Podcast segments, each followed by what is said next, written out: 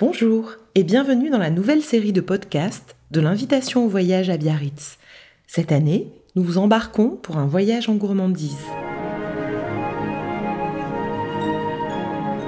Bonjour, c'est Claire Chazal. Aujourd'hui, c'est moi qui vous emmène en voyage. Je vais vous lire une lettre de Madame de Sévigné.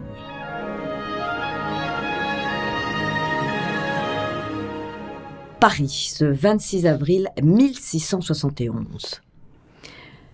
Le roi arriva jeudi au soir.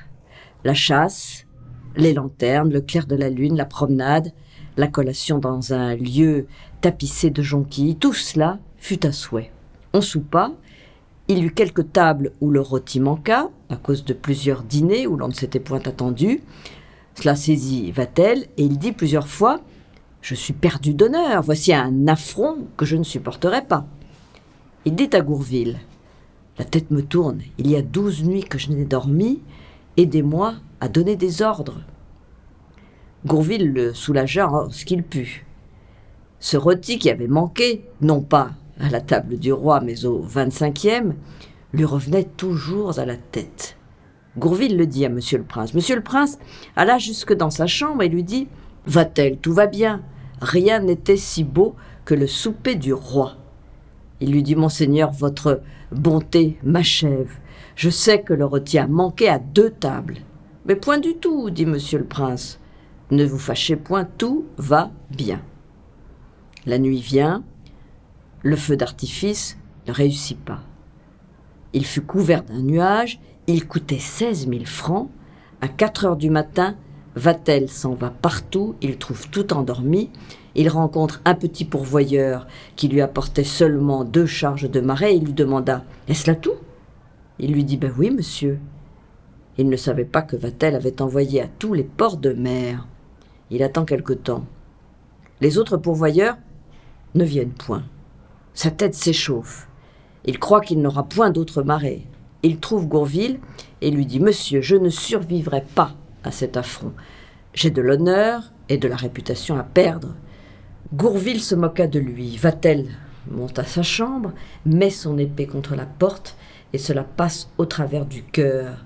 Mais ce ne fut qu'au troisième coup, car il s'en donna deux qui n'étaient pas mortels. Il tombe mort. La marée cependant arrive de tous côtés. On cherche va-t-elle pour la distribuer. On va à la chambre, on heurte, on enfonce la porte, on le trouve noyé dans son sang. On court à Monsieur le Prince, qui fut au désespoir. Monsieur le Duc pleura. C'était sur Vatel que roulait tout son voyage de Bourgogne. Monsieur le Prince le dit au roi fort tristement. On dit que c'était à force d'avoir de l'honneur en sa manière. On le loua fort, on loua et blâma son courage.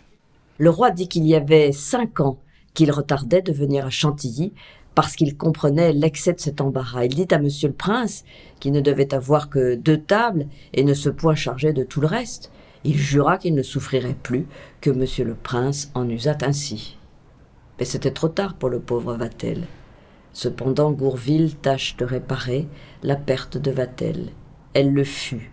On dîna très bien, on fit collation, on soupa, on se promena, on joua, on fut à la chasse, tout était parfumé de jonquilles, tout était enchanté.